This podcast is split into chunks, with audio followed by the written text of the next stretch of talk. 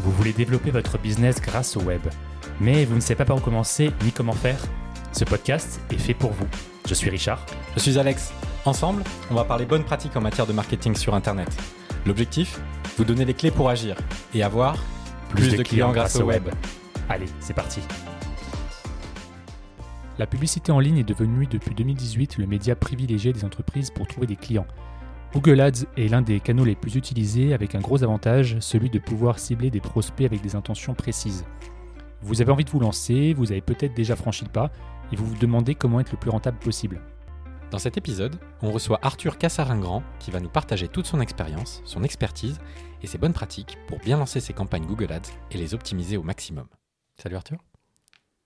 Bonjour, merci pour euh, votre accueil. Bah, c'est nous qui te remercions. Euh, on va parler euh, référencement payant, donc publicité Google plutôt.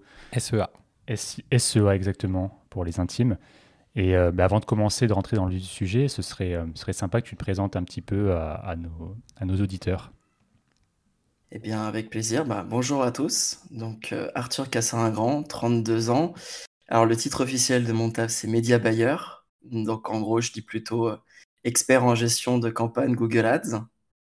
Je suis associé avec euh, mon confrère qui s'appelle Émile Cotard, donc depuis euh, quelques années, puis ça fait à peu près 13 ans que je suis dans le milieu.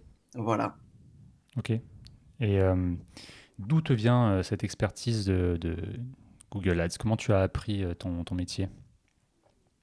Alors, on fait pas que du Google Ads, on fait aussi euh, du LinkedIn et du Facebook, même si c'est quand même euh, Google Ads qui, euh, allez, c'est 90% de notre, de notre, de nos comptes publicitaires. Alors, en gros, moi, j'ai fait la formation référencement et rédaction web en 2010-2011. Alors, c'était la première formation référencement en France.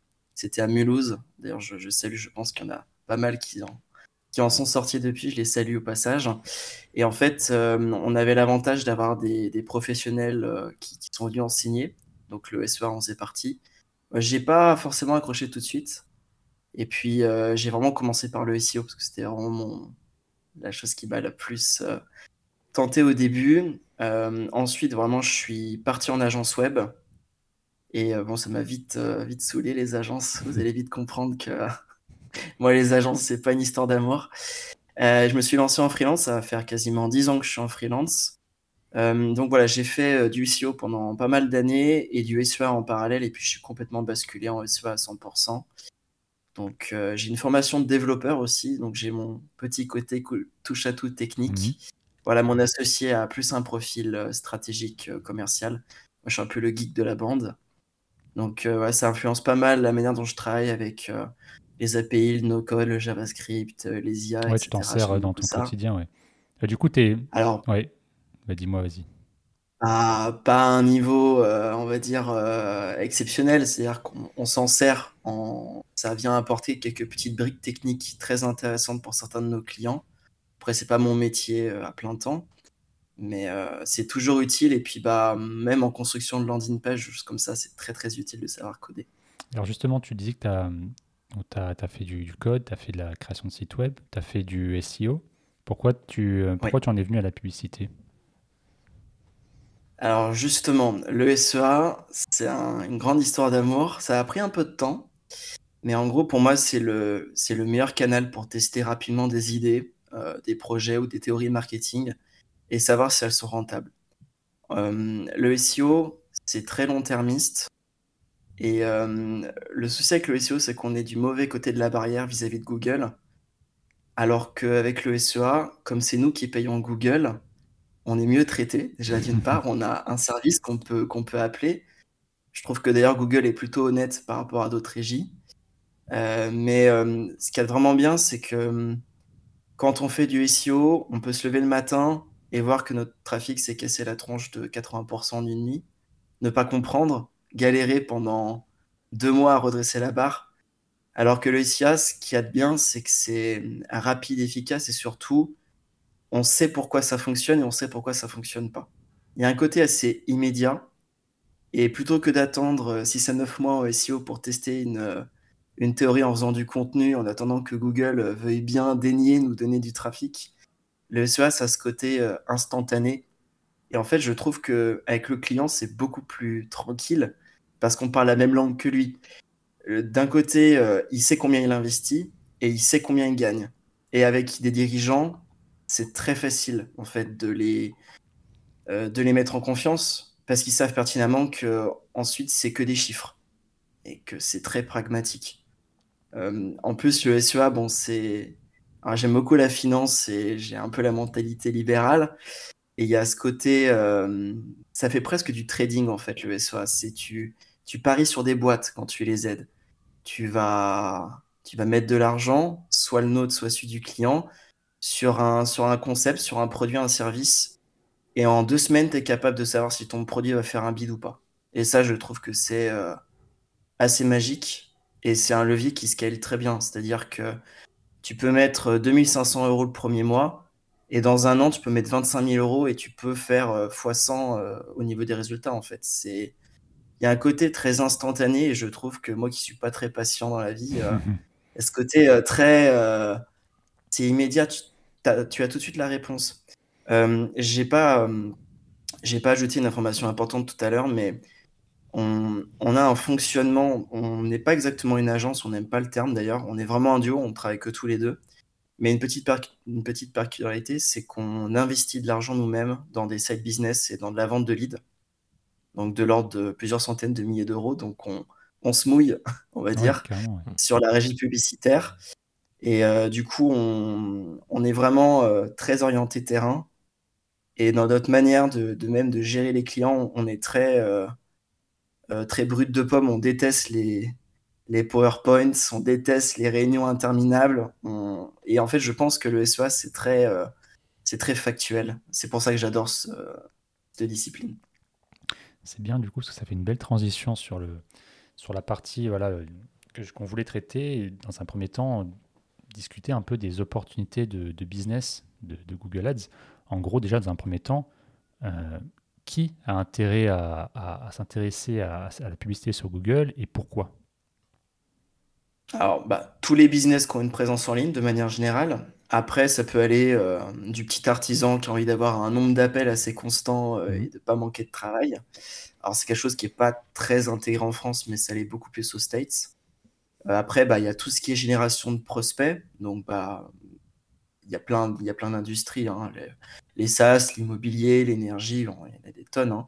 Du moment où on a un formulaire à remplir, quelque part, le SEA ça, marchera, Google Ads notamment. Après, il y a aussi euh, bah, toutes les sociétés qui veulent se faire connaître, le branding. Alors, on parle beaucoup de Facebook, de Instagram, de TikTok, mais euh, Google, c'est un, un réseau colossal en termes d'audience. Hein. C'est, euh, je veux pas citer de chiffres, mais c'est genre c'est 80% de l'audience, l'audience d'Internet mondial, hmm. c'est, colossal. Et en fait, l'une des forces de, de Google par rapport à d'autres réseaux, c'est que c'est un réseau qui est intentionniste, hmm. majoritairement. C'est-à-dire qu'en gros, euh, les personnes qui vont cliquer sur votre pub, ils ont fait une recherche. Donc, ils sont actifs dans, leur recherche. Euh, si vous voulez faire euh, de l'isolation, par exemple, ou installer une pompe à chaleur, vous allez taper installation pompe à chaleur. La personne, elle va accéder sur le site, elle remplit le formulaire. Vous savez déjà que ce type de prospect, il sait, il sait déjà de quoi on parle et il est déjà engagé dans une démarche où il veut signer quelque chose, mm. potentiellement. Alors, il peut être euh, à un niveau plus ou moins élevé du funnel, hein. bien sûr, il peut être tout au début pour se renseigner parce qu'il en a entendu parler, ou être tout à la fin, c'est-à-dire qu'il va vouloir vraiment euh, trouver un acteur pour, euh, pour s'équiper. Mais contrairement, par exemple, aux réseaux sociaux où on va mettre en avant une offre ou un service que la personne n'a pas demandé et quelque part on essaie d'attirer sa curiosité, Google, quand même, majoritairement, on est sur des personnes qui sont plus euh, engagées. Et c'est vrai que le taux de conversion s'en ressent est naturellement plus élevé. Alors, c'est pas forcément tout le temps plus rentable, parce que ça dépend beaucoup de l'industrie, mais euh, c'est quelque chose qui, qui doit rentrer en ligne de compte pour les entreprises qui ont un budget euh, qui est limité au début, qui se posent la question de savoir, OK, est-ce que, mes, est -ce que mes clients idéaux, ils savent déjà euh, qu'est-ce qu'ils veulent, mm. est-ce qu'ils connaissent le type de service ou de produit que je vends. Et dès lors, en fait, naturellement, Google sera plus ou moins adapté pour ce type de choses. Mais très honnêtement, avec quasiment 13 euh, ans de, de, SEA dans les pattes, euh, j'ai eu très rarement des entreprises qui n'étaient pas compatibles avec Google. Euh, et l'autre force de C'est qui ces gens d'entreprises qui ne sont pas compatibles? Alors, par exemple, bah, tout ce qui est adulte, mmh. typiquement, bah, Google, c'est pas du tout, bah, j'ai envie de dire Facebook non plus. Ouais. Après, il y a certaines choses, euh, notamment sur des, des produits extrêmement innovants, sur des services qui n'existent pas encore et qui n'ont pas de demande mmh. très marquée. Certains SaaS où effectivement Google, ça va, ça va pas être l'idéal. LinkedIn, par contre, ça marche très bien. On, en fait d'ailleurs, LinkedIn est, notre deuxième réseau favori. Très, très intéressant. Et euh, pour Google, une des grandes forces de Google, c'est sa transparence. Euh, en gros, c'est l'un des seuls réseaux publicitaires qui donne vraiment des infos sur les audiences qu'on cible. Alors déjà, il y a les termes de recherche, et ça, c'est une mine d'or pour mmh n'importe quel entrepreneur ou, directeur d'entreprise, c'est qu'on est capable de savoir qu'est-ce que la personne a tapé sur Google pour venir chez nous. Hmm. Ça donne déjà une énorme euh, indication en termes d'information sur euh, comment euh, lui proposer la bonne offre ou le bon, le bon produit. Et en plus de ça, on sait à quelles audiences appartiennent les clics. Donc il y a, y a, une, y a une analyse macro au niveau du compte qui est riche d'enseignements et c'est des opportunités business absolument géniales. Alors que sur d'autres réseaux, c'est un peu plus, euh, on, fait un ciblage extrêmement large, on attend un peu que Facebook fasse sa magie. C'est, un peu différent. Je dis pas que c'est moins bien ou moins.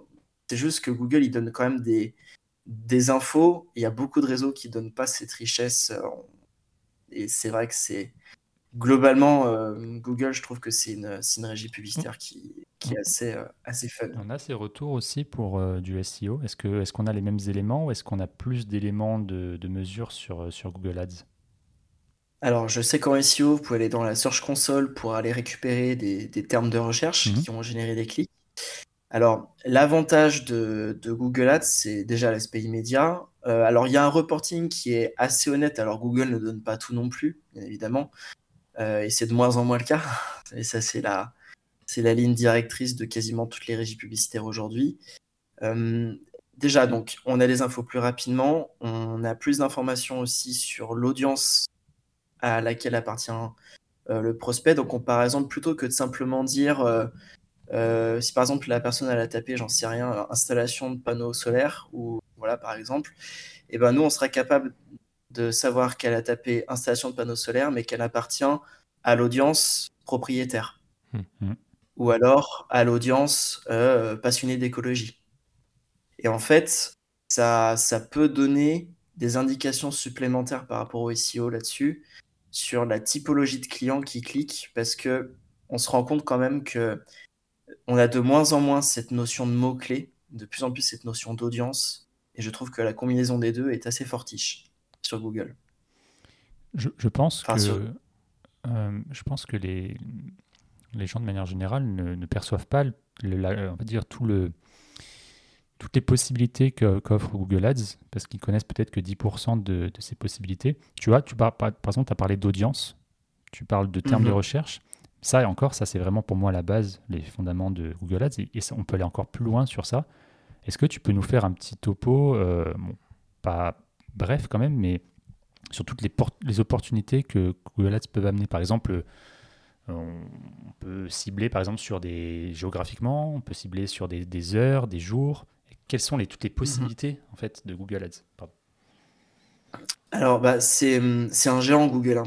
en fait, on, a tendance à réduire euh, Google Ads à, Google en tant que tel, en tant que moteur de recherche. Donc, on voit les, les annonces euh, sur le moteur de recherche. Bon, bah, qui sont marqués sponsorisés, hein, qui sont tout le temps en haut des, des SERP, donc des, des, pages de résultats de recherche.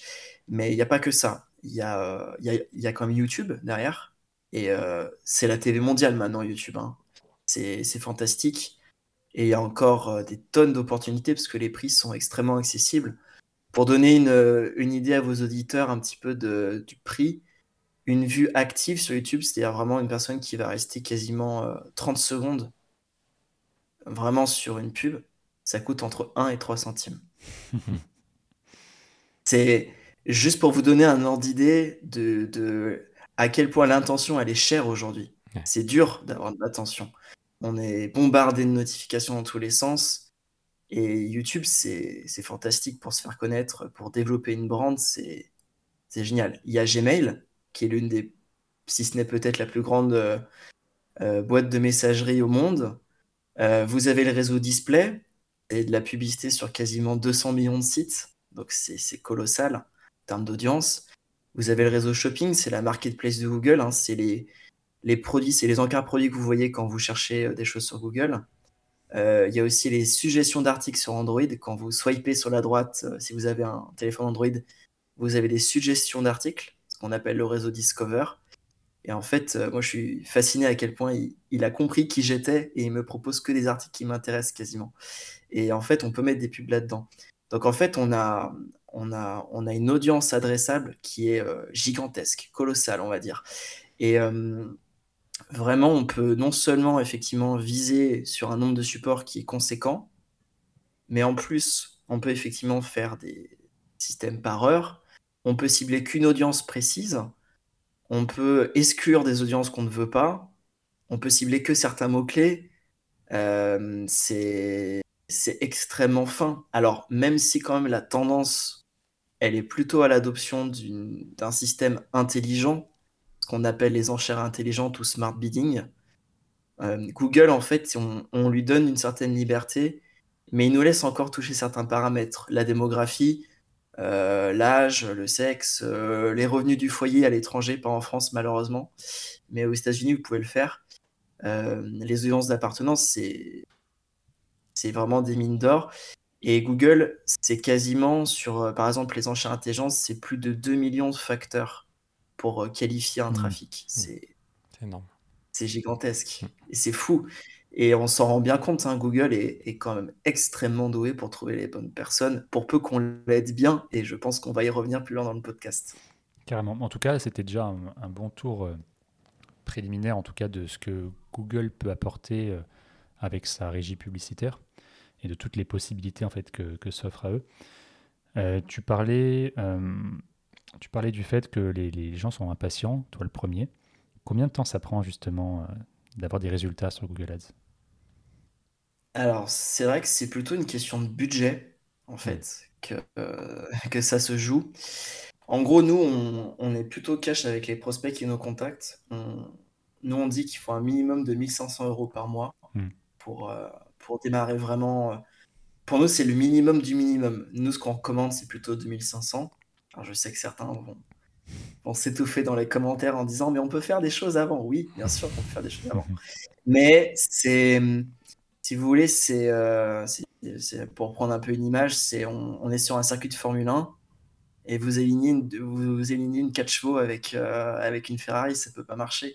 Vous pouvez aller jusqu'à la ligne d'arrivée, mais faut pas, faut pas, faut pas s'attendre à performer avec des gens qui ont 20, 30 000, 40 000 euros de budget. C'est, ce que tu veux dire par là, c'est que.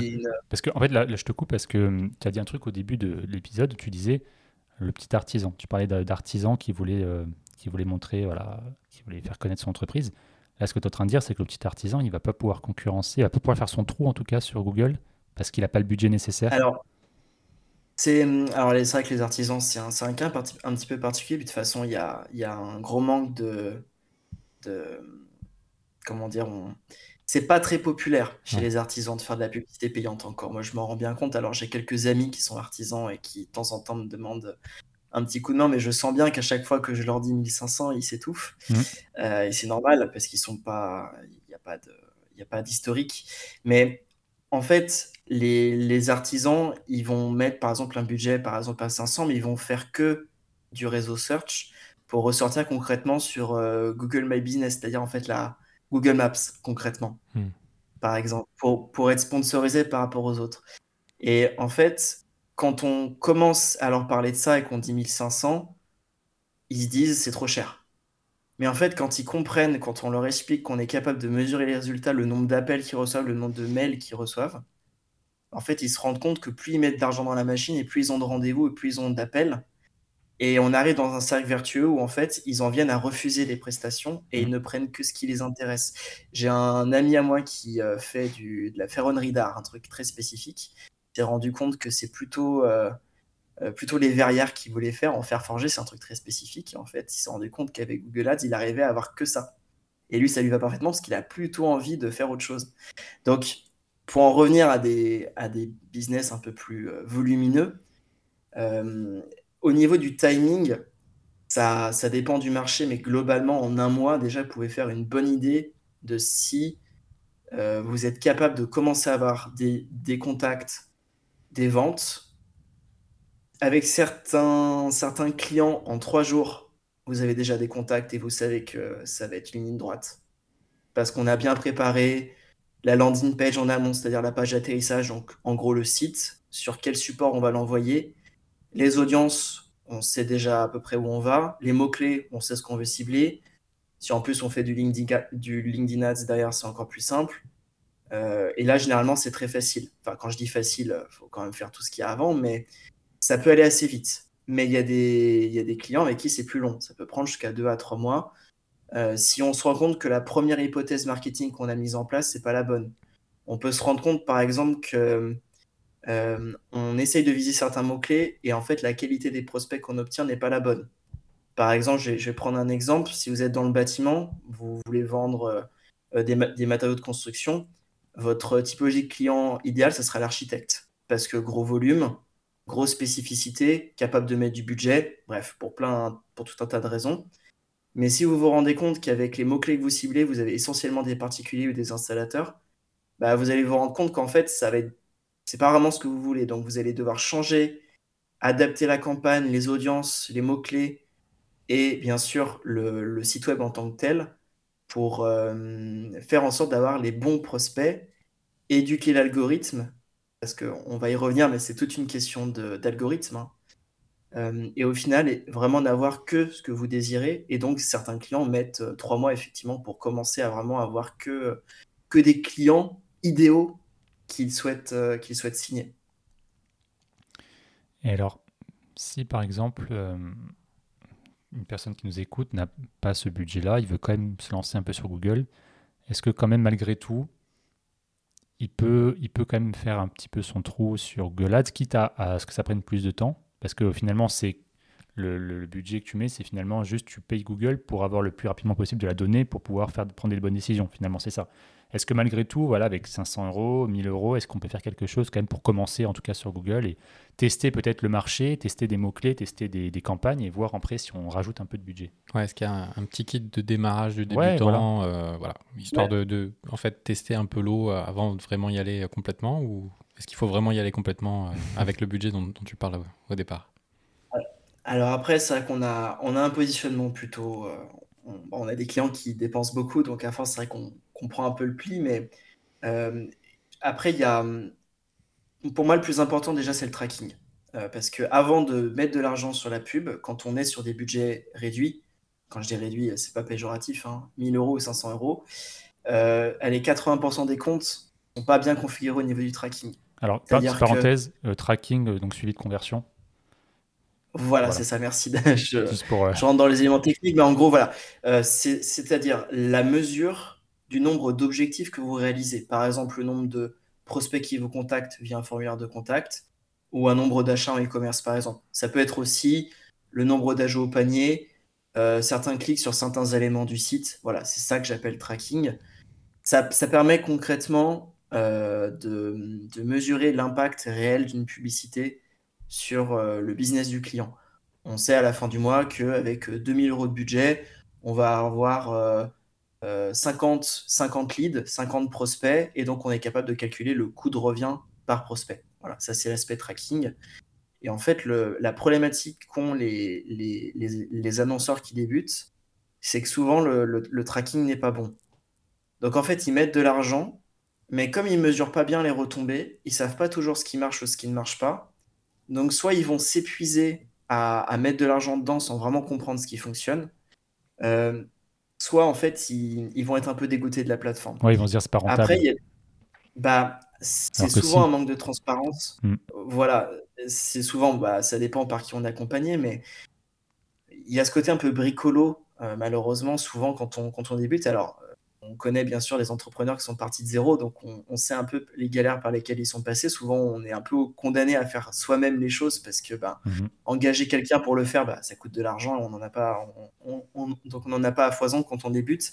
Mais euh, vraiment, déjà, premier point, c'est faire en sorte que les mesures du site soient exactes. Vérifier qu'il n'y ait pas de doublons, vérifier que tout remonte bien, au moins dans, dans Google Analytics et euh, bah, surtout sur Google Ads si vous faites de la pub. Ça, c'est très important. Ensuite, euh, il faut rester sur le réseau Search. Ce qu'on appelle le Search, c'est vraiment les publicités dans le moteur de recherche, vraiment quand vous tapez des mots-clés sur Google. Ça sert à rien d'aller sur du Discovery ou sur du, display ou, euh, ou du... Alors, shopping, c'est un peu différent, mais euh, en gros, il faut rester sur le plus évident. Et pour moi, le Search, c'est le plus évident en 90% des cas. Et en termes de ciblage, on va probablement parler des mots-clés tout à l'heure, mais c'est hum, être le plus restreint possible. Donc ça va être du ciblage exact, hein, concrètement, mhm. pour, euh, pour les gens qui ont déjà touché un petit peu la plateforme. Euh, de l'exact et vraiment rester sur les mots-clés qui ont le plus de chances de vendre. Vraiment. Euh, et en fait, quand vous mettez un budget, qu'il faut bien que, que, que vous compreniez, c'est que on ne va pas mettre 2500 euros en une semaine. C'est-à-dire qu'on on va mettre un budget tout doux au début, on va lancer les campagnes, on va voir s'il y a une amorce. Si on identifie les opportunités, ensuite on va gérer le budget de sorte d'appuyer là où, là où il faut et arrêter ce qui ne fonctionne pas. Et souvent, nos clients ou nos prospects, quand ils débutent, il y a cette idée de 5000 euh, euros, ils toussent en disant on n'a pas 5000 euros à mettre. Et on comprend, parce que ça demande un investissement, et pour eux, ils ont, ils ont l'impression qu'ils vont sortir 5000 euros du compte en banque tout de suite et l'investir dans, dans, quelque chose qu'ils ne comprennent pas. Et en fait, nous, on a, avec le SOR, il y a, c'est assez incrémental. C'est-à-dire qu'on va lancer des campagnes qui sont évidentes, c'est-à-dire qu'on ont le plus de potentiel de générer rapidement des résultats. Et une fois qu'on commence à avoir des résultats, Dès qu'on sent qu'il y a une amorce, tout de suite, on va voir le client, on lui dit écoute, regarde les premiers résultats, appelle ses prospects, dis-nous s'ils sont qualifiés, dis-nous si ça t'intéresse, et on augmente. Et en fait, petit à petit, de semaine en semaine, on va par exemple augmenter de 15% en 15%. Et au final, ce qui semblait être insurmontable au début, eh ben en fait, les 5, 10, 15 000, en fait, en 6 mois, ils les font, en fait. Parce que ils se rendent compte que ça fonctionne, et comme c'est graduel, c'est hum, c'est assez rassurant en fait pour les, pour les dirigeants. Et pour comparer souvent avec le SEO, parce que le SEO il a une image de gratuit, qui est mm. d'ailleurs euh, très mauvaise pour le, pour, enfin, pour le secteur. Vous allez tester une hypothèse marketing. Par exemple, je veux m'adresser euh, qu'aux installateurs, par exemple, et pas aux architectes. Ou alors vous allez moins mettre le focus dessus. Vous allez faire du contenu. Donc vous allez payer quelqu'un pour faire de la rédaction. Vous allez devoir optimiser votre site. Vous allez devoir refaire votre site. Donc votre agence va vous refaire payer des sous il faut gérer la mise en ligne. Il faut attendre 6 à 9 mois pour vérifier votre théorie. Si vous êtes planté, en fait, vous avez perdu plus d'argent et de temps en faisant du SEO et en s'étant trompé, parce que bien sûr, ça peut fonctionner, c'est ce que je souhaite. Mais euh, c'est un pari qui est quand même risqué. Et le SEO, malgré tout, il y a ce côté. Euh, il n'y a, a, pas de blabla, en fait. Il n'y a pas d'interprétation possible. Votre agence, votre, enfin, votre prestataire, vous lui donnez euh, du budget sur Google Ads, 5000 euros. Si à la fin du mois, il vous dit euh, Bon, on a fait 50 euh, clics et 50 impressions, vous lui dites Mais de quoi tu me parles? Parle-moi concrètement combien j'ai de prospects, combien j'ai de ventes? Et du coup, c'est facile de monter le budget parce que c'est quelque chose qui est tangible pour les dirigeants. Ok, donc en fait, là, pour résumer ce que tu veux dire, pour bien comprendre, la personne ne va pas mettre 2500 balles. Admettons qu'on le passe à un budget de 2500 par mois. Tu ne mets pas 2500 euros dès la première semaine. Tu vas commencer à mettre peut-être 800 ou 1000 euros. Tu vas faire des premiers tests, des premières campagnes, des premiers mots-clés. Tu regardes lesquels euh, ont le plus, on va dire, d'impressions, de, le plus de clics, éventuellement déjà des conversions peut-être. Voilà, surtout, surtout ça, moi c'est ça que j'ai compris, c'est essayer de voir vraiment si mm. euh, dans le trafic que tu as, ce qui est parmi les conversions que tu génères, si vraiment ça génère du business. C'est ça que tu mm. disais Arthur en fait. Et ensuite tu fais le focus là-dessus et tu coupes euh, éventuellement certaines autres choses. Mm, c'est ça, en fait euh, l'étape qui est la plus, la plus glissante pour nous, c'est le lancement où on n'a pas encore de, de, conversion. Donc on ne sait pas ce qui fonctionne, on ne sait pas ce qui ne fonctionne pas. On met du budget et généralement, en 2-3 jours, on commence déjà à avoir des, des, conversions. On fait un point avec le client pour savoir si on est à côté ou pas, parce que parfois on a des mauvaises surprises, ça arrive. Euh, mais une fois qu'on a amorcé la machine, ensuite, nous, graduellement, on va accélérer. Donc finalement, le client, il n'a pas, il pas le sentiment de, de faire un, un paiement en une fois, on va dire ça comme ça. Et on, on, essaye, bah, on est quand même précautionneux avec l'argent de nos clients, on, on, va, pas le dépenser comme des brutasses sur, euh, sur le premier truc qui, qui passe pour... Euh, en fait, on cherche pas à... On va parler, je pense, peut-être des... Euh, ce que moi j'appelle les vanity metrics, c'est-à-dire les, les, les stats qu'on va mettre en avant. Par exemple, j'ai eu 3000 clics, tant d'impressions, tant de taux de clics ça, en réalité, le client, il, s'en fiche. Ça, ne lui parle pas. Donc, euh, nous, vraiment, c'est la politique de la maison, c'est euh, on parle concret et en fait, on a besoin de conversion. Donc, pour les petits budgets, déjà, faites en sorte que votre site il soit adapté à la cible. Donc, travaillez les pages sur lesquelles vous allez envoyer les personnes. Donc, faites en sorte de par exemple, récapituler le besoin, de réexprimer le besoin initial de la personne. Si vous vendez, euh, je sais pas, euh, des maisons, eh bien, vous allez dire, vous cherchez une maison euh, cosy et pas chère, par exemple, ou une maison qui dure, vous pourrez léguer à vos enfants. Vous pouvez même aller sur, sur l'émotion, pourquoi pas. et puis après, il y a le tracking, donc bien mesurer le nombre de, de formulaires, quelque part, qui sont, qui sont remplis et être sûr que ça remonte bien dans, dans Google Ads. Et ensuite, vous allez commencer avec un petit budget sur des choses qui sont évidentes, des mots-clés comme euh, euh, achat maison en kit ou achat maison euh, ou constructeur, constructeur de maison à Annecy, par exemple. Et bien comme ça, au moins, vous pouvez déjà avoir allez, une hypothèse marketing qui est quand même qui a du gros potentiel parce que concrètement, si vous n'arrivez pas à faire un prospect avec ça, avec, avec 1000 euros, c'est qu'il y a quelque chose qui ne va pas. Soit le site il est à la ramasse, soit votre offre et votre produit ne correspondent pas à l'audience que vous ciblez, soit vous êtes trop cher, soit vous n'êtes pas assez cher, soit vous présentez pas les choses, mais c'est pas forcément la pub qui est responsable. D'ailleurs, c'est souvent ce qu'on dit. Hein, c'est euh, nous, on n'est pas magiciens. Nous, on est publicitaire, on, on, met en avant quelque chose, mais si le produit ou le service ne convient pas à l'audience, peut pas les forcer à acheter ou, à nous contacter. Donc, euh, donc c'est pour ça, pour sensibiliser un peu les personnes qui vont débuter sur Google Ads, commencez par des choses simples, mais assurez-vous de pouvoir mesurer correctement le résultat, parce que c'est la condition sine qua non pour dépenser plus ensuite. La pire des situations qu'on a malheureusement beaucoup trop, c'est des personnes qui viennent nous voir en nous disant on a travaillé avec une agence ou un autre prestataire, on a dépensé 10 000 euros, on a eu des conversions, le problème c'est qu'on ne sait pas exactement comment, on a l'impression que c'est cher, mais on ne sait pas. Et surtout, on a l'impression qu'on ne sait qu'on n'est pas capable d'évaluer la performance de nos campagnes. Et, ça, je, me mets à la place de quelqu'un qui met 10 000 euros de sa boîte ou de sa poche s'il débute. C'est horrible comme, comme situation parce que tu sais que ça fonctionne, mais tu sais pas comment. C'est horrible. Et, et donc, tu sais pas quoi améliorer. Donc, c'est pour ça que le tracking, c'est le poste de dépense numéro un si vous avez fait un site, assurez-vous auprès de votre prestataire que le tracking est bien fait. Parce que sinon, c'est droit dans le mur si vous mettez du budget sans pouvoir mesurer les résultats. Donc ça, c'est un premier point qui est hyper important, on l'a bien compris. Ensuite, comment toi, tu, comment toi, tu choisis tes, les mots-clés pertinents?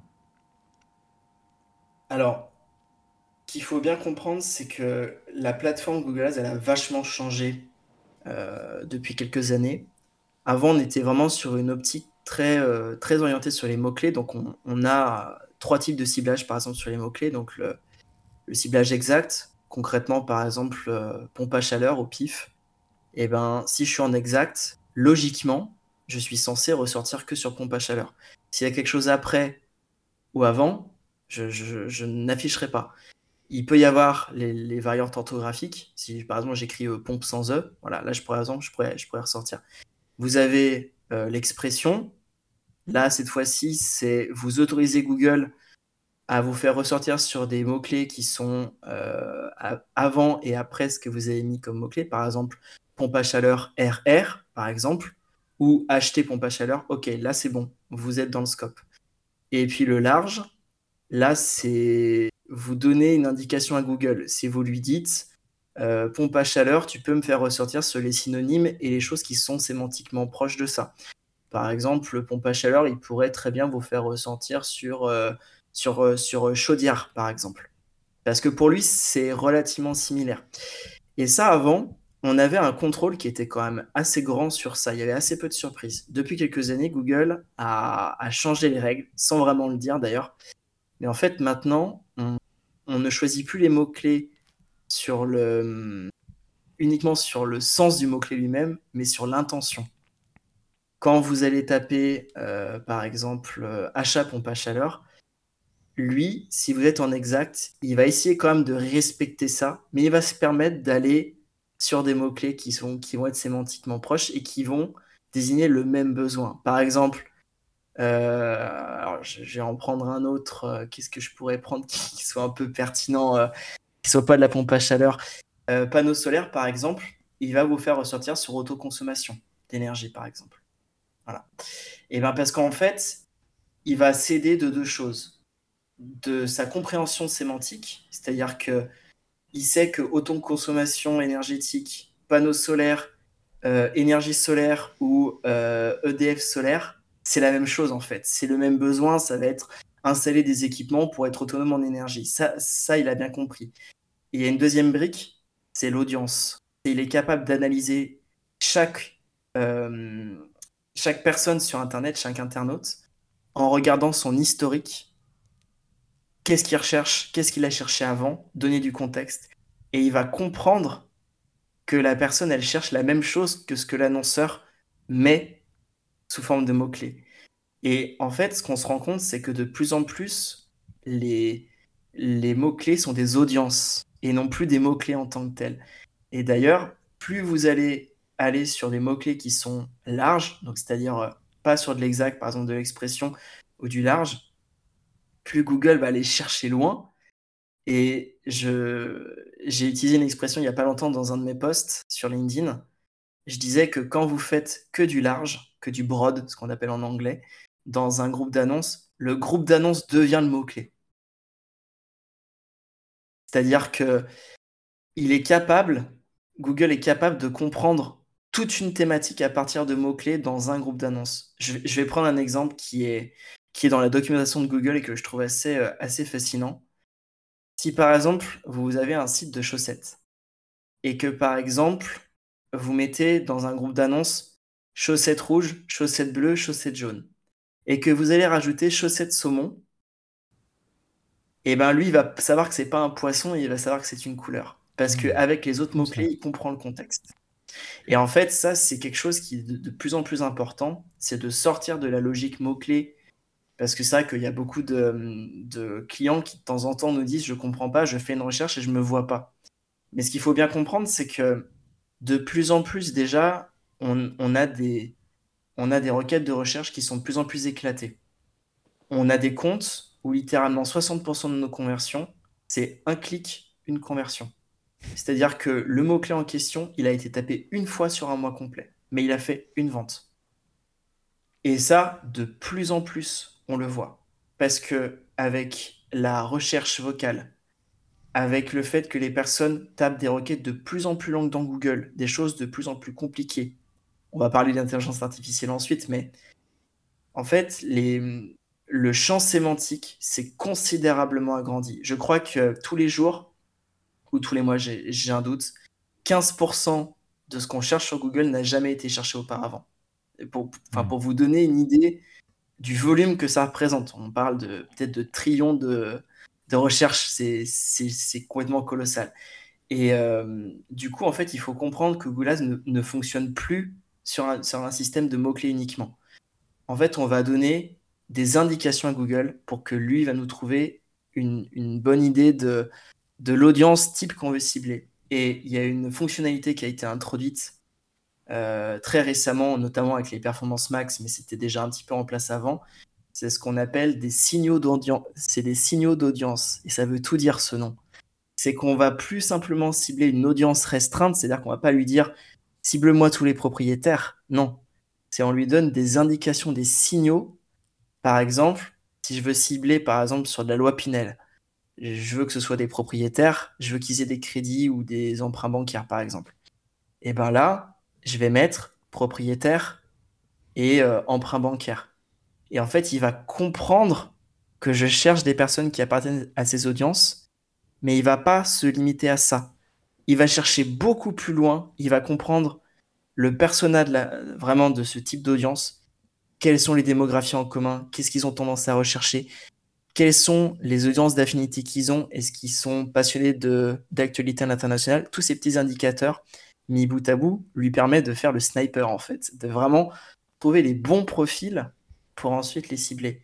Donc en fait les mots-clés, alors on peut utiliser des outils comme SEMrush, etc. Mais honnêtement, c'est c'est presque plus utile en fait. C'est bien par exemple pour chercher un peu des concurrents et choses comme ça, mais Maintenant, il faut, il faut arrêter de regarder ce que font les autres et se poser la question de savoir, OK, qu'est-ce que cherchent mes clients et qui ils sont?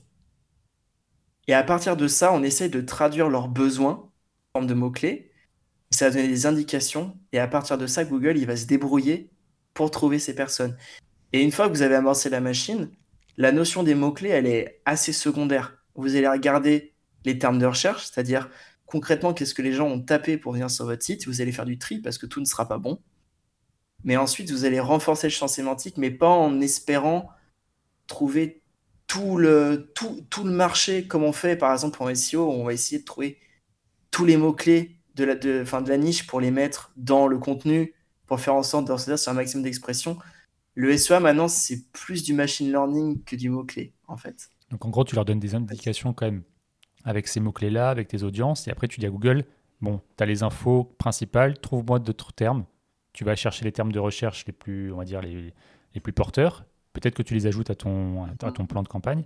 Et finalement, maintenant, tu es juste dans l'observation. Limite, c'est plus toi comme à l'époque où tu vraiment tu, tu ciblais des mots-clés très précis, tu les mettais en exact, en large, etc. Là, tu laisses Google, finalement, tu donnes juste des indications et tu laisses à Google le, le luxe, enfin, le, le, la possibilité de t'apporter, on va dire, des, des, prospects qui considèrent rentrer dans ces cases-là. quoi. Oui, alors on, a quand même des campagnes qui ont comme objectif de ressortir systématiquement sur certains mots-clés. Mmh. Ça le cas par exemple de la, de la marque, ce qui est pour des, pour des raisons évidentes, ou certaines, euh, certains mots-clés où on sait qu'on est particulièrement performant et où on veut 100% du trafic. Ça, on le fait encore. Euh, mais la gestion des comptes, comme on le faisait il y a 5 ans, c'est-à-dire tout en ce qu'on appelait des SCAG à l'époque, ça veut dire euh, single keyword ad group, c'est-à-dire qu'on on ne met qu'un seul mot-clé dans un groupe d'annonces. On fait, une, on fait une annonce qui est super optimisée pour ce mot-clé, pour un maximum de CTR, etc. Ça a de moins en moins de sens aujourd'hui parce que Google ne respecte plus le ciblage. Donc effectivement, avant, c'était canon et c'est un, un secret de polichinelle. Hein. C'était comme ça qu'on arrivait à faire mieux que les concurrents. Mais aujourd'hui, c'est devenu beaucoup plus technique. Et maintenant, il faut une lecture qui est plus euh, globale du compte. Pour ça d'ailleurs qu'ils ont lancé Performance Max, alors pour de bonnes et mauvaises raisons, mais ça, on aura peut-être l'occasion d'y revenir. Mais il faut bien comprendre que Google maintenant, il, se base essentiellement sur du machine learning, donc de l'apprentissage machine, et un nombre de facteurs qui est énorme pour euh, identifier les bonnes personnes, les bonnes audiences. D'ailleurs, c'est quelque chose qu'on nous, c'est un peu une, une, blague dans notre métier maintenant, mais le client qui vous appelle à 23h en vous disant je comprends pas, je suis pas, je suis pas premier sur telle requête. Et en fait, on lui dit mais c'est normal parce que ça fait au moins 5 fois que tu recherches ça sur ton navigateur. en fait, Google a compris que tu cliquerais jamais dessus en fait. Donc, il, en hmm. fait, il arrête d'insister. et en fait, on cherche pas à être premier parce que être premier ça sert à rien. En SEO, je comprends pourquoi parce que euh, on essaie d'avoir une constance en SEO, c'est pas c'est pas pas la même chose si moi j'ai un, j'ai un objectif de, de, conversion à, à, 30 euros, si j'essaye d'être premier tout le temps, et ça veut dire que je vais enchérir sur un coût par clic très élevé pour être tout le temps premier. Ce qui va se passer, c'est que le premier client qui passe, je vais mettre une enchère super haute, et au final, mon, mon lead, je vais le payer 120 euros. Et je vais être quatre fois supérieur euh, à ce que j'aurais dû faire. Et surtout, dans les, comportements, les comportements en plus de classique de consommateur, la personne ne va pas forcément ouvrir que le premier lien. Il peut ouvrir 3-4 onglets et choisir par rapport au design du site, par rapport au message. Et, au final, tu auras payé pour être premier pour rien. quoi. Exactement. Et en plus de ça, c'est Google est capable de, comprendre où on est un peu l'internaute dans sa réflexion. Moi, je préfère 100 fois être premier quand le mec il a déjà tapé 7 fois la recherche avant et qu'il a, qu'il a visité 7 autres sites, qu'il n'a pas été satisfait et qu'il est entre guillemets chaud comme la braise. il, veut, il veut trouver une solution à son problème et il faut qu'il ait la solution ce soir. Ça, moi, je veux bien, je veux bien mettre 4 euros pour l'avoir celui-là parce que euh, moi, je suis confiant dans, dans le wording que j'ai fait sur mon site. Je suis confiant dans mon message publicitaire et dans mon message commercial. Je le veux. Par contre, euh, excusez-moi l'expression, mais un touriste, c'est la première fois qu'il clique euh, et, je, et, et donc je sais, enfin que la machine sait que son audience c'est euh, étudiant par exemple et que nous on veut des on veut des propriétaires mais je veux même pas apparaître dessus en fait je veux surtout pas l'avoir lui donc en fait c'est on cherche pas à être à 100% présent en fait on essaye d'être là au bon moment au bon endroit avec le bon message d'ailleurs c'est mm. le c'est la promesse de Google Ads hein, concrètement hein. c'est euh, la bonne audience au bon moment avec le bon message mais c'est exactement ça hein, qu'on cherche à faire donc c'est vraiment important de comprendre ça c'est sortir cette logique de positionnement, de classement, en fait, on s'en fiche parce que ce qui compte, c'est le résultat. Si à la fin du mois, euh, euh, votre client il vous, a demandé de faire 100 prospects à moins de 20 balles et que vous avez fait 300 euh, prospects à 10 euros, le client il s'en fiche de savoir si vous avez été promis ou pas. Il mmh. juste que vous avez rempli votre mission et qu'il y a peut-être des opportunités à améliorer certaines choses, mais en tout cas, eh ben, lui, il s'en fiche ensuite. Euh, sauf que je peux aussi comprendre, et je me mets à la place des dirigeants qui connaissent pas la publicité et qui ont, un peu les vieux réflexes de regarder, mais je comprends pas pourquoi mon concurrent, il est avant moi. Et mmh. il y a un peu de l'ego dedans. On mmh. n'aime pas être deuxième, on n'aime pas être troisième. On, veut être un winner, on veut être premier. Mais le SEA marche pas comme ça. Et c'est pas dans l'intérêt du client de raisonner comme ça. On essaye de les de les, de les former. Alors, c'est un peu, parfois, c'est un peu difficile au début parce que quand ils ont euh, beaucoup d'expérience derrière eux et qu'ils ont eu déjà des mauvaises, euh, des mauvaises expériences avec d'autres prestataires, ils sont méfiants et on peut comprendre pourquoi. Donc, on essaye d'y aller doucement et de leur prouver par A plus B que ça fonctionne. ce que je disais, moi, à certains de mes clients à l'époque, c'est que forcément, ils ne voient pas tout le temps parce qu'en fait, c'est un roulement finalement. C'est-à-dire que vous êtes peut-être, je dis, euh, voilà, je, dis une bêtise, peut-être vous êtes 50 à vous positionner sur ces mots-clés-là avec le même budget, avec la même qualité score, etc. Et en fait, il y a des fois où ben, c'est vous qui vont apparaître, des fois ça va être votre concurrent, mais au final, si ça tourne et que tout le monde a, des prospects et que tout le monde, on va dire, euh, voilà, euh, exploite le marché correctement, peu importe d'être premier un jour, deuxième un autre jour, troisième un autre jour, et ça tourne quoi. Je sais pas ce que tu en penses, mais en tout cas, c'est plutôt ce que je disais à, mes clients ce là Hum, alors, sur le search, effectivement, il y a, une notion de, roulement, comme tu dis. De toute façon, on est, on est forcément plus que le nombre de, places qu'il y a sur le classement en pub. Euh, après, bien sûr, hein, c'est meilleur votre ad rank, ce qu'on appelle le ad rank, c'est votre note publicitaire en quelque sorte, qui va tenir compte de votre niveau d'enchère. Plus vous enchérissez haut, plus vous avez quand même de, bonus. On va pas se mentir, hein, c'est Google veut faire de l'argent. Euh, mais vous avez aussi ce qu'on appelle le quality score, donc le score de qualité. Plus votre site est susceptible d'avoir un taux de conversion élevé, de proposer le bon message au bon moment, donc finalement Google il a, il a le sentiment d'envoyer la personne sur un site qui répond à la demande. Mhm. Ça, il le valorise énormément. Mhm. Ça joue vachement d'ailleurs, c'est un des paramètres les plus importants. Et ben Google, il va avoir intérêt à vous positionner. En fait, c'est un peu c'est une, une, notion d'enchère, mais qui se joue pas que sur le prix. Et c'est pas forcément ceux qui ont le plus le plus gros CPC qui vont remporter les enchères. Quoi. Tu parlais de, donc, des sujets très importants, donc euh, tu parlais du tracking, tu parlais mhm. euh, de cette partie, voilà, effectivement, budget, les, les mots-clés qu'on ne sert plus exactement comme, les, comme des mots-clés en, en, soi, mais tu parlais aussi d'un point important qui pour moi était, euh, était landing page, qui était, on va dire, les, les sites. Les, quand on clique sur le lien, il faut bien arriver quelque part. Et ça aussi, euh, pour toi, c'est important de les travailler? Alors, nous, on a tendance à dire que la, landing page, maintenant, c'est 70% du travail. Pour vous donner un, un, idée à quel point c'est vraiment colossal.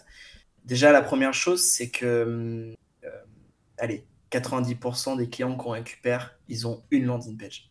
Hmm. Et ils n'ont jamais fait Et pourtant, ils ont, des, ils ont eu des agences derrière, mais pas se mentir sur le marché.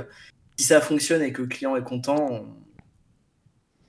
il y a ça, puis il y a, aussi, il y a aussi le fait que les clients, des fois, disent tout simplement bah, Moi, j'ai pas envie de, de, payer pour plus de pages, parce que plus de pages, ça veut dire plus de développement.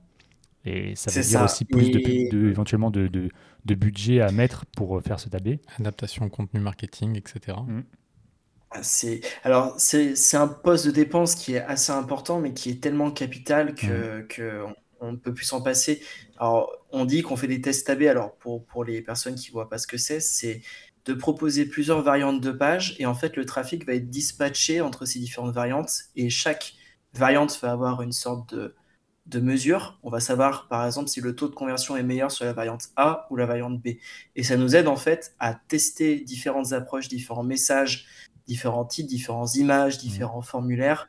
En fait, on, au fur et à mesure, on va faire des itérations, on va améliorer petit à petit les choses pour passer par exemple d'un taux de conversion de 1% à 3%. Et juste pour donner une idée à, donc à votre audience, passer de 1 à 3, c'est multiplié par 3 les résultats basiquement. Donc c'est colossal. Et en fait, on se rend compte avec, euh, avec le, le, le, métier que ça se joue à des petites choses. Mmh. C'est jamais des. Alors, bien sûr, on peut faire des grosses refontes avec des, des énormes changements, mais en fait, c'est l'addition des petits changements qui font les succès, souvent. Euh, d'ailleurs, quand on lance souvent des, premières landing pages avec un, client qui n'a pas d'expérience dans, la pub, on va faire trois, trois, trois, ou quatre variantes assez différentes. Dès qu'on commence à identifier euh, une variante qui sort du lot, on va se baser sur elle et on va essayer de l'améliorer au fur et à mesure. Et en fait, ce travail, il est important pour deux raisons. Le premier, c'est que la, la, la, landing page fait tout parce que vous allez présenter l'offre, vous allez répéter le besoin du, du, du prospect et le rassurer là-dessus. Ça a un énorme impact sur le commercial derrière parce que si vous avez euh, bien expliqué votre offre, ça filtre. Vos commerciaux, alors déjà vous allez filtrer effectivement, mais vos commerciaux, ils seront super heureux parce qu'ils n'auront pas à réexpliquer 500 fois les mêmes choses. Et en plus de ça, euh, je disais tout à l'heure que le tracking est important. Si votre, euh, si votre landing page, elle s'adresse qu'à un seul type de prospect qui est votre type de prospect absolu et que vous arrivez à filtrer et n'avoir que ces prospects, la machine va apprendre à avoir que ces prospects par la suite. Hmm. Et ça, c'est là. Et donc, on va parler du CRM parce que c'est. Mhm. Je veux faire passer un message ah, dans le podcast ce soir. On t'en prie. Le CRM, le CRM, bon Dieu, j'essaie de le. J'essaie de le rentrer dans tous les prospects en mode euh, avec, la, avec la ventouse. C'est, en France, on est à la bourre, mais euh, euh, nous, on, on, a quelques clients américains et c'est, pour eux, c'est aussi évident que d'avoir un site le CRM. Alors, je vais, je vais expliquer ce que c'est parce que le CRM, c'est vrai que c'est mhm. pas forcément hyper connu. Euh, en gros, c'est une base de données en ligne qui va compiler toutes les données clients utilisées à la prospection commerciale. Ça veut dire que concrètement, quand un prospect va venir sur votre site, déjà, il va être identifié quelque part. Il va avoir une sorte de numéro. Voilà. Quand il va remplir un formulaire, vous allez créer une sorte de fiche client qui va être dans cette base Automatiquement? Est-ce que tu peux le faire automatiquement, ce truc-là? Depuis Google? Oui, c'est-à-dire que vous. Oui, alors, c'est pas depuis Google, hein. c'est sur le site. Par exemple, vous allez avoir un CRM comme HubSpot, euh, Pipedrive ou ah peu importe. Euh, hmm. vous, allez, vous allez connecter le formulaire à cet outil, au CRM, et automatiquement, les infos vont remonter non pas via un envoi de mail ou, dans un spreadsheet, donc dans un tableau Excel, hein, vulgairement, ce que font euh, beaucoup d'entreprises encore, euh, ça va être stocké dans cette base de données. Chaque contact va avoir une sorte de fiche avec toutes les infos qu'on sait sur lui. Il va aussi y avoir sa provenance. On va savoir par exemple quelle est la campagne publicitaire qui l'a converti. Donc par exemple le mot-clé qu'il a tapé pour venir chez nous. C'est quand même important. Mmh. Donc quand la personne va faire une demande, on va créer ce qu'on appelle une affaire ça va être une sorte de, de, fiche qui va transiter par différents états. Je vais, je vais expliquer ça. Mais en gros, ça va être assigné à un commercial en interne. Ce commercial, il va récupérer la fiche et par exemple, l'état, c'est-à-dire l'étape où est ce prospect, ça va être euh, lead, c'est-à-dire en gros contact. La personne, elle a rempli un contact, on ne sait pas ce qu'elle veut, enfin, on sait ce qu'elle veut, mais on ne sait pas ce qu'elle vaut, on ne sait pas si elle est qualifiée, on ne sait pas Le commercial, il va décrocher son téléphone, il va l'appeler.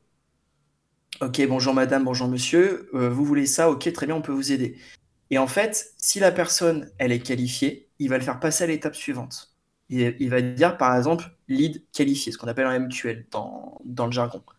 Et euh, à partir de cette étape, il va, par exemple, ajouter des informations en plus sur sa fiche. Euh, madame Nichu, elle veut tel produit de telle couleur avec telle, telle mesure, par exemple. Mmh. Et bien ça, du coup, c'est une force gigantesque, non seulement pour le commercial, parce que quand il va reprendre le dossier dans, trois mois, il saura exactement ce que la, ce que la cliente elle veut. C'est écrit. Le marketing est capable de savoir si les leads sont qualifiés ou non, et on va, et on va y revenir à la fin pour que je fasse une sorte de conclusion. Mais le marketing sait où en est chaque prospect, et la direction aussi. La direction est capable d'ouvrir le CRM, de dire il y a tant de prospects qui sont en attente d'être appelés, tant de prospects qui sont en attente d'un devis commercial, tant de prospects qui ont signé ou qui sont en attente de négociation. Donc ça donne déjà une, euh, un très bon panorama de l'environnement commercial d'une boîte. Donc je, reviens à mon affaire qui en est à l'étape de la qualification. Ensuite, par exemple, le commercial, il va faire une demande, il, pardon, il, va faire un devis. Il va lui envoyer une proposition commerciale. Et ben, il va passer cette fiche, ce, ce contact, ce lead, à l'étape négociation commerciale, par exemple. Et puis, si la, si la cliente, elle rappelle en disant bingo, je signe, le, le commercial, il va dire OK, ce, prospect a signé. Donc, il passe dans une catégorie spéciale.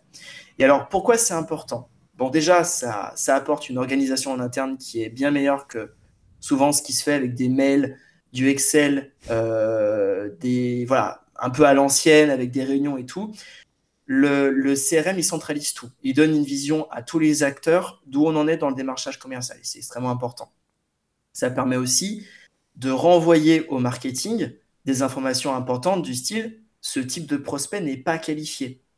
Et du coup, nous, on sait quelle est la campagne qui a généré ça, quel mot-clé ne va pas. Et si on se rend compte que 90% des prospects qui ont généré tel mot-clé, c'est pas bon, eh ben on sait qu'on va devoir arrêter ce mot-clé. Alors qu'avec le système traditionnel qu'on a actuellement, on sait qu'on a fait 15 contacts, mais on ne sait plus exactement pour chaque contact comment il est arrivé là. Et en fait, on n'a pas de vision globale et on ne peut pas apprendre correctement. Et là où le CRM est capital, c'est que le tracking, c'est lui qui le fait. C'est lui qui va renvoyer à Google Ads l'information que le prospect, déjà un, il a converti, c'est-à-dire qu'il a, il est rentré dans notre tunnel commercial, mais aussi toutes les étapes le système il va renvoyer à Google Ads en lui disant ce lead, c'est plus un contact, c'est un contact qualifié. Et ensuite, ce n'est plus un contact qualifié, c'est un client. Comment, Et ce qui est génial, comment ils font le lien comme ça? Eh bien, justement, parce que le CRM, le, commercial responsable, il va actualiser le, il va actualiser la fiche. Et en fait, c'est via ce qu'on appelle une API. Hein. Ah, en gros, c'est un appel, c'est un appel serveur. En fait, il, il va renvoyer en fait euh, l'identifiant du, du clic publicitaire. En gros, Google, il sait que tel contact appartient à tel clic. Voilà, par exemple, il va lui dire bah, ce clic est gagnant, voici ce qu'il fait ensuite. Et ce qu'il y a de vraiment très important, et pour nous, c'est la chose la plus importante à comprendre dans, dans le SEA, que ce soit sur Facebook, que ce soit sur Google, ou peu importe, c'est la même chose. Et même au niveau du SEO, pourquoi pas, c'est que la machine, donc Google Ads, va apprendre euh, à différencier un contact qui a de très fortes chances d'être un client d'un contact sans savoir s'il est vraiment qualifié. C'est-à-dire que concrètement, pour parler euh, clair et net, Google va apprendre à vous générer des clients et plus des leads et plus des prospects. En fait, il va essayer d'amener au fur et à mesure des, clients qui ressemblent de plus en plus à ceux qui ont déjà acheté, qui sont allés au bout du, tunnel, en fait. C'est exactement ça. Et par exemple, on a, un client dans le bâtiment. Je parlais des architectes tout à l'heure. Et ben lui, typiquement, il avait des leads qui étaient très chers. Et il y avait un nombre de particuliers qui était très important. Et pour les commerciaux, c'est la plaie. Parce que les particuliers, c'est long à gérer, ils savent pas ce qu'ils veulent, ils ont des petits budgets. Donc, en termes de rémunération, pour eux, c'est pas intéressant. Et eux, ce qu'ils veulent, c'est des architectes. Et ben nous, ce qu'on a fait, c'est qu'on a mis en place le CRM Pendant 3-4 mois, on a alimenté l'algorithme, on a demandé aux commerciaux de bien renseigner les fiches, de bien faire le suivi.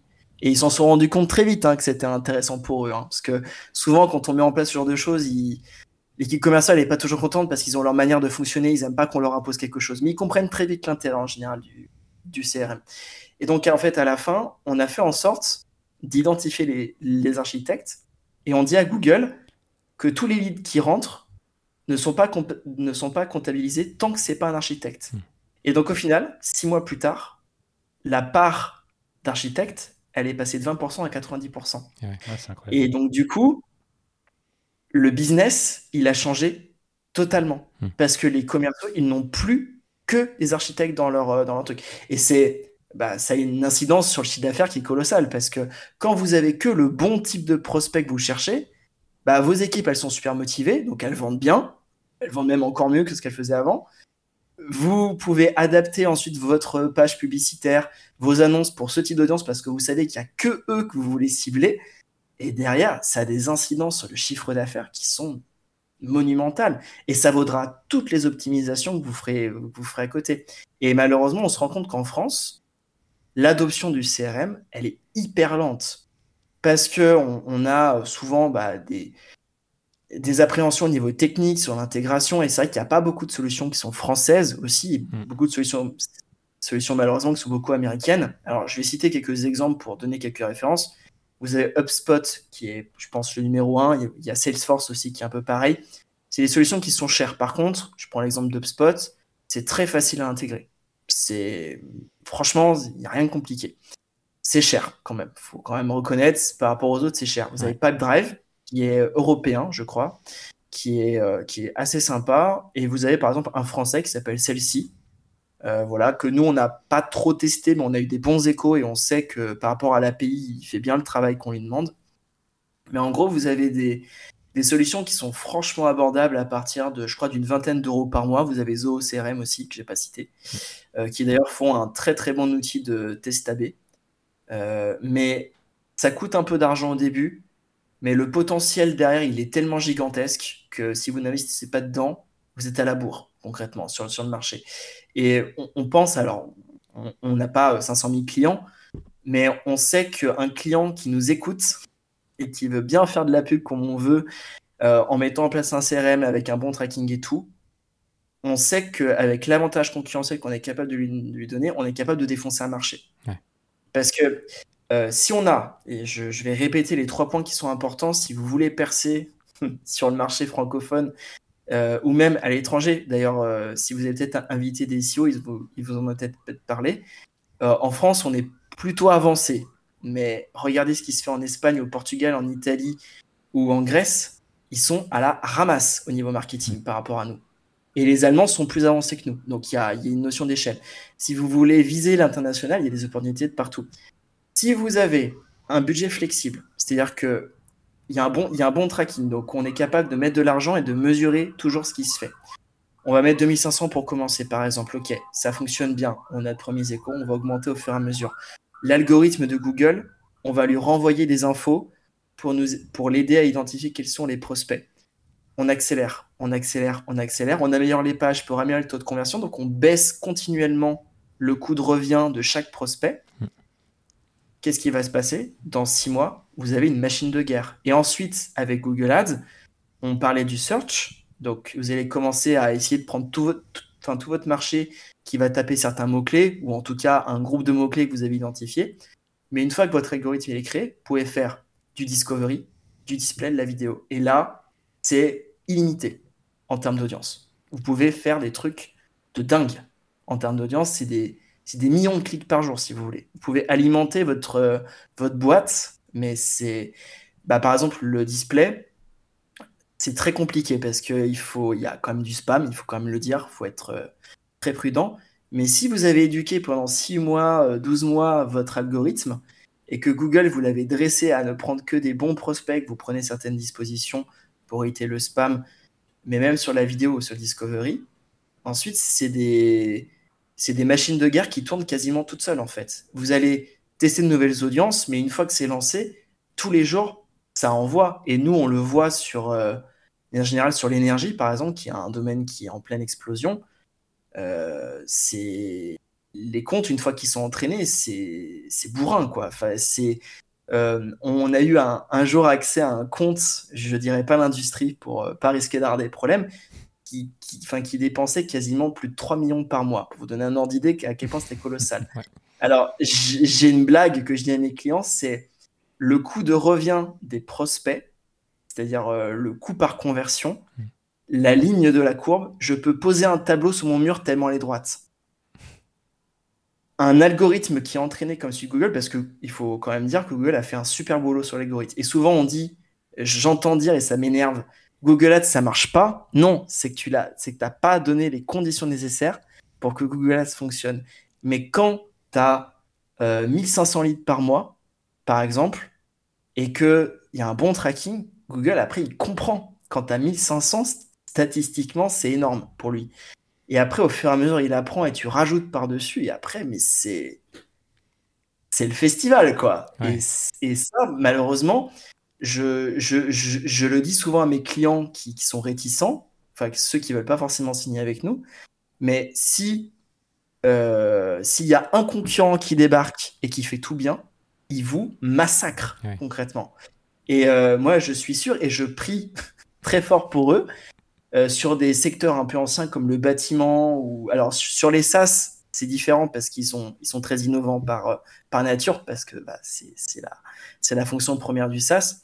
Mais sur des, ce qu'on appelle des vieilles industries, priez pour ne pas avoir un, un Airbnb ou un, ou un Uber qui débarque parce qu'ils vont faire les choses correctement et ils vont prendre tout le marché concrètement. Et Google, ce sera probablement le premier clou dans le cercueil parce que encore une fois, j'en reviens au CRM, c'est pas que pour Google que vous le faites. Vous le faites aussi pour Facebook, pour TikTok, pour Instagram, parce que c'est la même logique. Vous allez renvoyer les infos au fur et à mesure.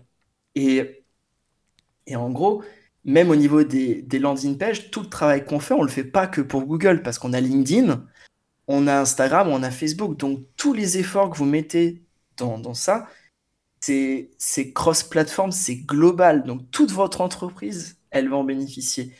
Et en plus de ça, avec le CRM, c'est très facile de faire remonter des problèmes, hmm. des commerciaux jusqu'au marketing, parce que souvent, il y a une sorte de rivalité interne entre le marketing et le commercial. Les commerciaux disent on n'a pas assez de leads et les marketing disent on vous envoie des leads mais vous les traitez pas. Souvent c'est un peu comme ça. Oui mais les leads sont pas bons. En fait du coup le CRM il met tout le monde d'accord. C'est combien il y en a qui sont, qui sont passés par l'étape qualification, OK, est-ce que c'est bien, pas bien? C'est des chiffres, c'est concret. Et quand vous êtes dirigeant d'une société, quand vous regardez le CRM, c'est un arbitre de paix au sein de la boîte. C'est concrètement, vous mettez tout le monde d'accord. OK, il y a eu tant de prospects qui viennent de Google, de Facebook ou peu importe. Il y a eu tant de prospects signés. Comment on fait pour améliorer? Bah regardez par exemple tel tel prospect, ça va pas parce que parce que je sais pas par exemple c'est pas la bonne euh, c'est pas la bonne euh, pas le bon revenu, entre guillemets, ça ne nous intéresse pas, c'est pas un assez gros projet, etc. Du coup, on est capable d'apprendre facilement avec ça. Alors que là, actuellement, on a beaucoup de sociétés, c'est à l'Excel, c'est des envois de mails, c'est des réunions à l'ancienne et tout, mais ça, quand vous traitez des, des volumes assez importants, vous devez structurer votre offre. Et le CRM, c'est génial. Voilà. C'est monstrueux. Moi, ce que je trouve intéressant, en tout cas, ça illustre bien ce que tu disais au départ, c'est que finalement, cette, euh, cet investissement dans les ads, ça n'a pas que l'avantage de générer du lead et des conversions, c'est que c'est aussi une phase d'exploration finalement pour aller cibler au fur et à mesure son client idéal et ensuite savoir effectivement euh, comment faire pour aller le chercher, pas seulement sur Google. C'est ça un petit peu que tu disais. Euh. Mais, mais du coup, ça se place, d'après ce que je comprends, dans ta, dans ta logique, un petit peu comme un préalable par exemple, à aller chercher des clients sur Facebook ou LinkedIn euh, avec du payant bah, euh, En fait, c'est vraiment un environnement global qu'on essaie de développer. Alors nous, on est plutôt spécialisé sur Google Ads, mais euh, toute la logique marketing qui est derrière, ça bénéficie à tout le monde, sur tous les canaux. Et il y a une, une espèce d'alchimie qui se crée idéalement, bien sûr, après ça dépend, de, ça dépend des boîtes, mais entre, entre le marketing et le commercial. On arrête de, parler de choses différentes, on arrête de se taper dessus ou de se tirer la couette chacun de notre côté. C'est le commercial, il est hyper important parce qu'il peut faire remonter les infos capitales au marketing en disant c'est le cinquième prospect au téléphone qui me parle de telle, de telle, de telle aide au niveau des énergies de l'État et on l'a pas dans la landing page. Hmm. Ah, il faudrait peut-être qu'on le rajoute. Ça, on peut pas le faire si on n'a pas une organisation comme ça. Et chaque réseau va apporter sa brique. Euh, par exemple, sur du Facebook, peut-être qu'on va avoir des personnes qui sont plus en mode curieuse. Et ben là, dans ce cas, on va essayer de les, les, les envoyer sur une page qui est un peu plus explicative, peut-être avec une, peut avec une vidéo pour leur expliquer. Alors que par exemple, du trafic qui va être très chaud, par exemple, la personne elle dit achat d'une pompe à chaleur, bah, on va pas, on va pas lui expliquer ce que c'est une pompe à chaleur, on s'en fout. On va, on, va lui balancer directement sur un formulaire, recevez le catalogue de nos pompes à chaleur. Voilà, c'est et en fait, il faut vraiment avoir cette, euh, cette vision cross-platform et le CRM, en plus de ça, autre avantage que je n'ai pas cité, c'est qu'il est capable de faire ce qu'on appelle des fusions d'audience. C'est-à-dire qu'il est capable d'interpréter que les, les, conversions que vont envoyer Facebook, Google, etc. Et en fait, vous allez pouvoir croiser les audiences sur les différents réseaux publicitaires. Hmm. Pour faire par exemple ce qu'on appelle du lookalike dans, dans le jargon, c'est-à-dire en gros des similaires, euh, similaires à, similaires à telle audience. Et donc, en gros, vous, vous augmentez encore vos chances d'avoir plus de prospects Justement, je, et de je, je, vais venir sur ce point-là, parce que ça me faisait vachement penser aux, audiences similaires. En fait, sur Google, ça existe déjà un petit peu, en fait. Bon, après, tu t'expliqueras peut-être la, la, nuance. Mais en gros, si tu as déjà une base de données de clients existants avec les mails, etc., tu peux balancer ça à Google, leur dire trouve-moi des prospects qui ressemblent à ça. Est-ce que du coup, on est dans cette idée-là? Alors, il euh, y, a, y, a, y, a, deux choses importantes. La première, c'est effectivement, on peut importer des bases de données existantes, donc euh, nom, prénom, adresse mail, euh, code postal, ville et, compagnie. Sur, bah, surtout l'email et le téléphone, parce que c'est comme ça que Google reconnaît concrètement les comptes. mais alors, avant, on avait des audiences similaires, alors ça va être arrêté. Maintenant, il y a ce qu'on appelle le ciblage optimisé. Alors, Google, mm. bon, vend un peu sa, sa, manière de voir les choses, mais il faut remarquer quand même que ça fonctionne quand même bien. Euh, mais euh, plus vous allez donner d'infos à Google, que ce soit des, fichiers clients existants euh, ou alors bah, des conversions concrètement, plus vous allez apprendre vite et plus les algorithmes seront efficaces. Donc souvent il y a un enjeu, c'est vrai que quand on a des, prospects qu'on signe et qui ont déjà une base de données, quand on leur demande faites-nous un export de la base de données des clients et le donner à Google, ça grince des dents de l'autre côté de, l'écran. Parce que souvent, ils disent euh, non, je veux pas donner à Google et tout. Et c'est ce qu'on dit à nos clients. On dit, mais euh, Google, c'est déjà tout. il, il accède absolument tout. Il sait euh, qu'est-ce que vous avez tapé avant, il sait quel, formulaire vous avez rempli, il sait quel site vous avez visité, il sait toutes les vidéos que vous regardez sur YouTube et, même vos vilains petits secrets en navigation privée, il le sait. il sait absolument tout. Il sait tout. Alors, certains vont dire, oui, ben, c'est nourrir Big Google, mais euh, quelque part, c'est un peu, euh, je crois que c'est le, je crois que c'est le basilic de Rocco, la, la, la, réflexion philosophique, c'est soit on aide la machine à grandir en espérant qu'elle nous traite bien, soit on lutte contre elle au risque qu'elle devienne autonome et qu'elle nous fracasse. Voilà. Et ben, je fais un gros, un gros résumé pour pas rentrer dans un débat philosophique, mais moi, je suis plutôt partisan que de toute façon, Facebook, il sait tout sur, sur, sur, sur votre vie. Parce que de toute façon, les gens donnent les infos. Donc, euh, ils cherchent même pas à les cacher. Ouvrez, TikTok, ouvrez Facebook, les gens racontent leur vie. Donc, euh, c'est pareil pour Google. Vos clients, en fait, Google les, les, connaît déjà. Il sait parfaitement qu'est-ce que c'est un formulaire et il sait ce que c'est une page de confirmation de vente. Il n'est pas bête.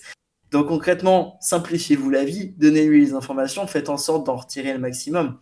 En plus, je trouve que Google, c'est pas Facebook. Je trouve qu'ils sont bien plus transparents et bien plus propres en termes de gestion de données que Meta. Euh, quand vous envoyez les données à Google, il est sympa. Il vous les stocke pas sous forme claire, il les hache, c'est-à-dire qu'on les, il les crypte quelque part. Je vais me faire hurler dessus parce que c'est pas le bon mot, mais il, fait en sorte que ce soit une sorte d'empreinte, une sorte d'empreinte pour reconnaître dans sa base de données si elle existe déjà, mais une personne qui n'existe pas ne sera pas ajoutée. Alors, je vais rentrer dans les détails techniques, on, s'en fiche, c'est pas important, mais Google est quand même, je trouve, assez respectueux et assez transparent avec la vie privée des gens. Vous pouvez complètement désactiver votre, euh, votre tracking Google, c'est-à-dire que vous pouvez aller dans, les, dans le compte Google, aller dans, le, dans le, les annonces personnalisées, dans l'historique de navigation, vous pouvez tout décocher sur Google. Hmm. Meta, c'est pas possible. Vous êtes flingué dès le début. Donc je trouve que Google est plutôt honnête avec ça et qu'en fait, on a intérêt à jouer franc jeu avec lui en lui donnant des datas, hmm. en lui permettant d'apprendre. Ça, lui permet de vous donner de bons résultats. Et au final, bon, les clients, ils râlent au début.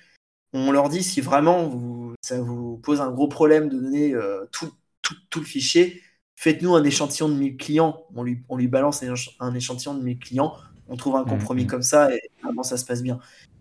Mais voilà, faire de la rétention de données aujourd'hui, c'est complètement illusoire sur Internet. C'est compliqué, je pense, d'être complètement Ouais, disons qu'il y a la théorie, la pratique. Après, ce qui est légal, pas légal, euh, il y a la CNIL certainement par rapport à ça qui devrait dire attention, données personnelles, etc. Ah, alors, euh, le, le, le, RGPD, ça c'est un sujet. Alors, je m'avance, je suis pas juriste et on prend beaucoup de précautions avec ça parce qu'on n'est pas, on n'est pas spécialiste RGPD. Alors. C'est encore un vaste sujet, hein, mais. Euh. Bah, le marché français, on va dire que c'est pas ça le RGPD. Hein. mais voilà, de toute façon, c'est une course contre la montre. Je, je, trouve d'ailleurs que le RGPD, je, suis, je pense que c'est une, une, bêtise européenne, une de plus. Euh, par rapport, c'est un, un clou dans le cercueil européen en termes d'innovation et de. Parce qu'en fait, euh, pour conclure un peu sur le SEA, tout est une question d'apprentissage algorithmique. Hmm plus vous lui donnez de données, plus il est bon. Ok. Euh, si vous euh, cassez les noix pour être gentil ou au Master pour pas récolter de données, ils apprendront moins bien, donc ils seront moins performants que les Chinois qui eux n'en ont rien à foutre en fait. et puis surtout, ça, va, ça va cibler n'importe comment. On va se retrouver avec des publicités qui n'ont rien à voir avec nos centres d'intérêt. Et... Alors bon, après, je, je, comprends aussi hein, que, que, les gens veulent qu'on respecte leur vie privée et tout, mais honnêtement, euh, commencez par, euh, par vous attaquer à certains GAFA, mais pas forcément Google, euh, qui sont pas du tout transparents sur, la, sur la gestion des données avec bah, les scandales comme Cambridge Analytica avec Facebook ou autre. Voilà. Bon, commencez par taper sur les réseaux sociaux et foutez la paix à Google, parce que je trouve qu'ils ne sont pas parfaits. Ça reste une grosse structure commerciale, ils font de l'argent, c'est le but premier d'une entreprise. Mais je trouve qu'ils sont franchement beaucoup plus clean. Je dis pas qu'ils sont parfaits que, que, d'autres réseaux. Je suis 100 fois plus flippé par TikTok que par Google.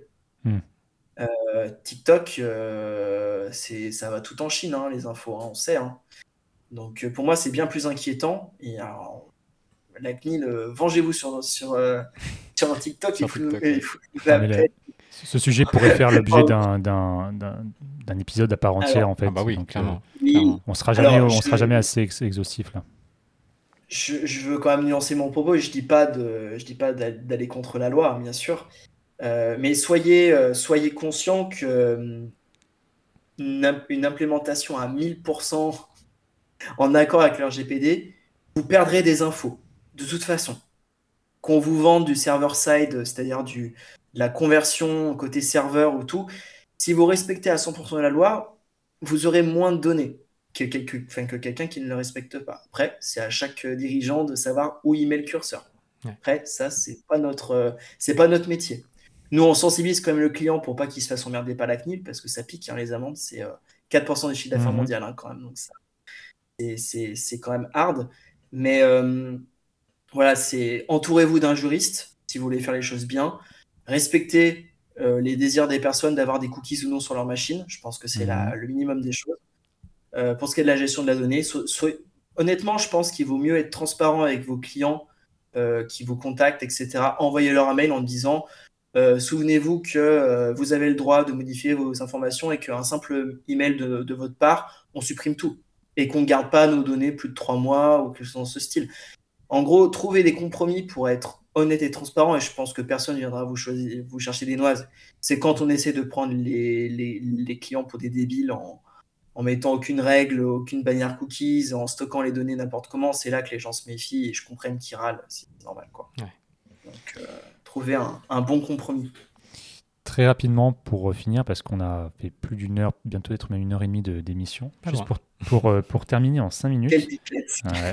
Bon, après, c'est très intéressant. C'est très intéressant. Mais c'est vrai que plusieurs sujets pourraient avoir des, des, émissions à part entière euh, à leur accorder, mais bon, il faut qu'on fasse aussi assez vite. Donc, vraiment, en cinq minutes pour terminer, comment tu vois l'avenir de, de, ton métier, de, de, Google Ads, notamment avec, euh, avec l'intelligence artificielle avec ChatGPT, tout ça? Et est-ce que Google va aussi préparer de son côté pour euh, que ce soit Google Ads ou aussi pour, euh, bah, pour s'adapter aux, nouvelles, nouvelles manières de chercher l'information en tout cas? Alors, bah, Performance Max, euh, le, le, c'est une campagne en fait qui regroupe différents canaux sur Google et qui fait un peu tout toute seule. Si on mhm. veut faire vulgariser un maximum, je pense que je vais me faire des ennemis en disant ça parmi, mes, parmi mes confrères. Non, alors je, je vulgarise hein, pour, pour, pour faire court. Vous laissez Google, finalement, vous lui donnez des indications, des mots-clés, des audiences, et lui, ensuite, il va essayer de, de faire un micmac de tous les canaux pour essayer d'avoir les meilleures performances possibles. Voilà, ça c'est sur le papier. Ça, ça va clairement de plus en plus être euh, promu par Google, faire en sorte que ce soit de plus en plus adopté. Je ne vais pas revenir sur PMAX, sinon on en a pour une heure. Méfiez-vous si vous avez des petits budgets, c'est pas très intéressant, je trouve. Euh, sur, sur de la génération de prospects, c'est pas top. Et sur du e-commerce, c'est assez intéressant. Donc voilà, c'est la première chose. Sur l'IA, euh, bah, on, GPT et compagnie, ça va, c'est sûr, améliorer un peu les choses. Euh, moi, je pense que c'est surtout l'hyper-personnalisation qui sera, qui sera importante. Faites en sorte de, d'envoyer l'internaute sur une page la plus travaillée possible pour lui. Et je pense que les chatbots, euh, ChatGPT et compagnie, si vous l'exploitez bien, vous avez des moyens de personnaliser des pages, des, des parcours de navigation un peu sur mesure. Et je pense que ça, euh, les boîtes qui arrivent à faire ça, à mon avis, elles vont s'en mettre plein les poches. Voilà. Donc, euh, je, je, conclurai hyper vite sur le SEA. C'est l'un des moyens que je connaisse le plus efficace pour tester rapidement un business.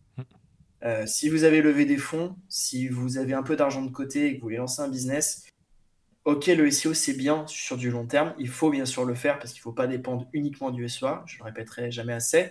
Mais en deux semaines, vous pouvez euh, vérifier qu'un projet fonctionne. Faites-vous ce cadeau de tester rapidement avec de la pub plutôt que de vouloir faire un site super complet à 30 000 euros l'unité, euh, de vouloir investir dans du contenu, de faire votre logo et tout. Non, faites une page d'atterrissage à la noix, moche, avec un logo pourri, avec une bonne offre bien marketée et simplement en testant des approches euh, de texte différents. Mettez 2500 euros de pub vous vous rendrez le meilleur service de toute votre vie, honnêtement. J'en connais plein des gens qui ont réussi avec ça. Hein. Et c'est juste parce qu'ils ont testé vite, sans mettre trop d'argent, sur des choses, le design, sur des choses comme ça. Ça, ça vient après. Quand votre marché, vous l'avez testé et vous savez que votre produit, il séduit et que l'audience, vous, vous savez à peu près laquelle fonctionne. Après, c'est une ligne droite. Et respecter les, les, conseils euh, que tu nous as donnés jusqu'à présent pour, euh, pour avoir des résultats. Voilà, bien préparer le terrain avec du tracking, récupérer les données et, euh, et puis euh, de, donner à l'algorithme aussi hein, un peu euh, de quoi apprendre. Eh bon, bah, écoute, c'était très intéressant de discuter avec toi. J'espère que nos auditeurs auront apprécié aussi. On te remercie beaucoup pour, pour ta présence. Ouais, merci beaucoup Arthur, on a appris encore beaucoup de choses. Eh ben, merci beaucoup pour votre invitation, c'était un grand plaisir. Où est-ce qu'on peut te retrouver? Pour euh, suivre euh, Alors, sur euh, LinkedIn, je poste à peu près une fois tous les jours. Alors, j'essaye de faire du contenu un peu plus technique, mhm. que ça, voilà, de, sortir un peu des sentiers battus. Et puis voilà, je, donc mon associé Émile Cotard, on, est, on est deux. Donc notre, on va dire notre nom commercial, c'est Émile et Arthur. Et donc voilà, globalement, on communique essentiellement sur LinkedIn. Et puis on pense que vous nous verrez bientôt ailleurs. Message. Ah, ah. super. Je Intriguant. voilà. Et le site web pour euh, éventuellement si on veut passer par tes services Alors, le site web, c'est emile-e-arthur.com euh, en sachant qu'on va le refaire et qu'on préfère euh, LinkedIn en fait en direct. On trouve que Très bien, bon, bah, plus intéressant. Ce sera noté. Encore merci à toi. Merci encore, Arthur. Merci à vous. Et à très bientôt pour ceux qui nous écoutent. Au revoir. Bye. À très vite.